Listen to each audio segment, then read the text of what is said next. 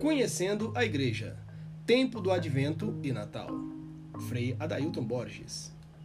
Entrar no tempo litúrgico é inserir-se nas dimensões simbólicas, favorecendo, de modo visível, os sentidos humanos para compreender e vivenciar o mistério sagrado da vivência humana. Com isso, o tempo litúrgico constitui-se na comunicação dos movimentos litúrgicos, dos atos e gestos, e leva naturalmente a fazer dessas manifestações exteriores a expressão da própria vida interior.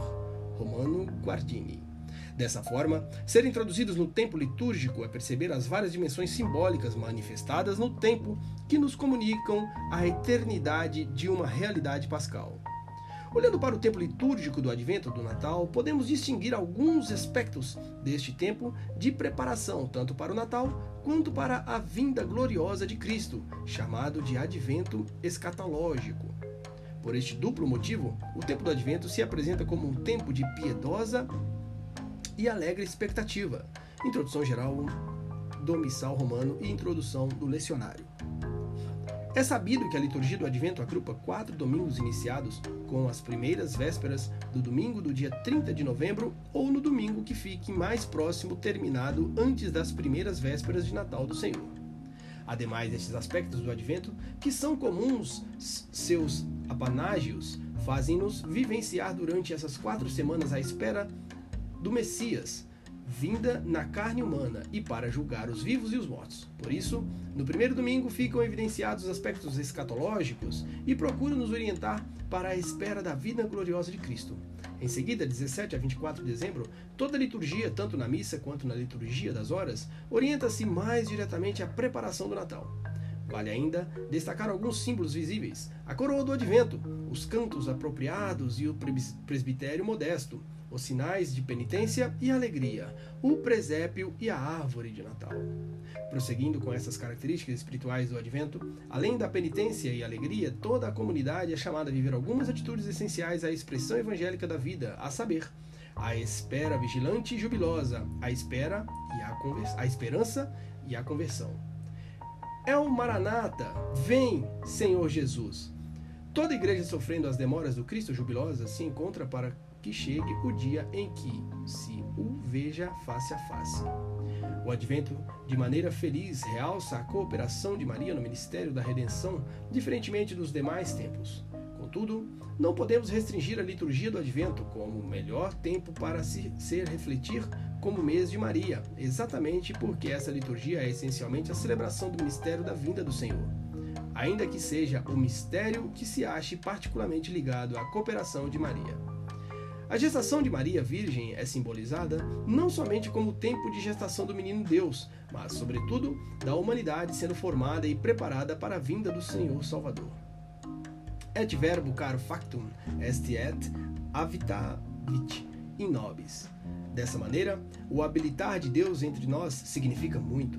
Nos recorda o tabernáculo dos tempos de saída do Egito, em que eu mostrava sua presença no meio do povo de Israel mediante certos sinais da sua glória, como a nuvem pousada sobre a tenda.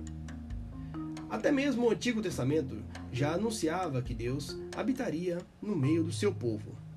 Após os sinais de sua presença, primeiro na tenda do santuário peregrinante no deserto e depois no templo de Jerusalém, segue-se a prodigiosa presença do homem Deus entre nós.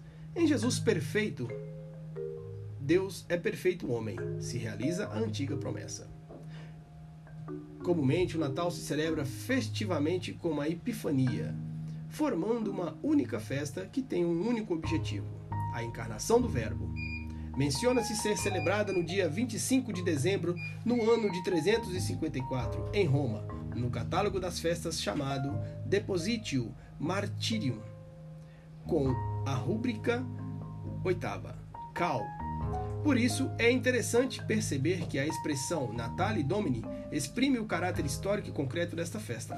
A celebração do Natal, porém, não se detém no fato histórico, mas desde que passa ao seu verdadeiro fundamento, o mistério da encarnação. É interessante pensarmos que o evento da encarnação não somente se constitui com a manifestação de Deus na carne. A oração litúrgica reza que Deus se fez homem para que o homem se fizesse Deus. Visto desta maneira, a forma de Deus humano, humano é para toda a humanidade salvação. E isso se percebe nos seus gestos e palavras enquanto os evangelhos revelam as curas e as libertações feitas por Jesus. No momento em que o Filho assume nossa fraqueza, a natureza humana recebe uma incomparável dignidade. Ao tornar-se Ele um de nós, nós nos tornamos eternos, somos introduzidos no reino dos céus e o universo é restaurado. Portanto, celebrar este tempo litúrgico é fazer memória do mistério da salvação, é perceber que Deus entrou na história humana impregnado, impregnando o tempo de eternidade.